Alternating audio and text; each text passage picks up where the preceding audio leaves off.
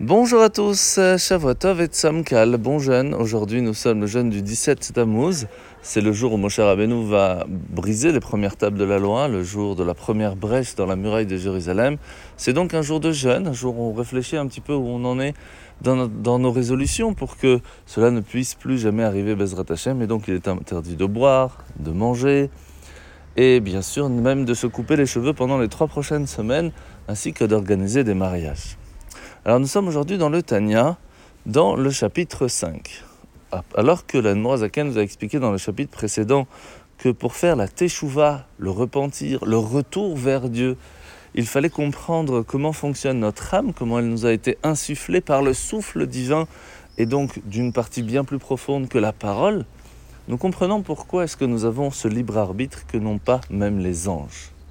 À partir de là, nous comprenons aussi notre difficulté de faire exactement ce que Hachem attend de nous.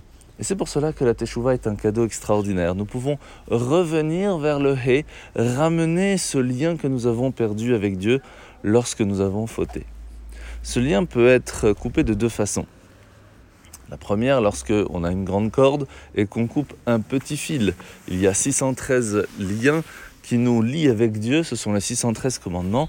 Et lorsque nous avons couper un petit peu, alors le contact avec Dieu est plus faible et donc la bénédiction qui pourrait venir recharger nos matrices est aussi plus petite. Par contre, si Chaz Shalom nous faisons euh, quelque chose de beaucoup plus grave qui pourrait carrément mettre un mur entre nous et Dieu, cela pourrait arrêter le fait de pouvoir recharger nos batteries. Et c'est pour cela qu'au temps du temple, lorsque de fautes très graves étaient commises, les personnes ne pouvaient plus vivre tout simplement parce qu'ils n'avaient plus la possibilité de recharger les batteries. Ils n'étaient plus connectés à Dieu d'une certaine façon.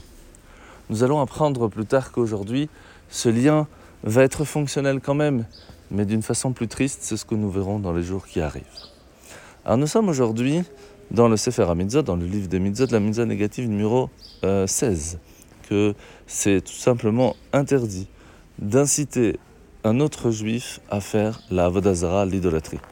Mitzvah négative numéro 17, l'interdiction d'avoir de la tristesse, euh, de la miséricorde même, contre quelqu'un qui fait fauter le peuple juif. Mitzvah négative numéro 18, c'est l'interdiction même d'arrêter d'être en colère contre lui. Mitzvah négative numéro 19, c'est de ne rien faire pour essayer de sauver la vie d'une personne qui fait fauter les autres. Mitzvah négative numéro 20, l'interdiction même de dire quelque chose de bien devant le tribunal lorsque l'on parle de quelqu'un qui essaye de faire fauter le peuple juif. Mitzvah négative numéro 21, c'est l'interdiction de garder même des choses que nous savons de mal contre lui et nous devons le dire. Mitzvah négative numéro 26, c'est l'interdiction de venir devant des personnes qui prophétisent au nom de l'idolâtrie et de les écouter. L'interdiction mitzvah négative numéro 28, l'interdiction de les écouter.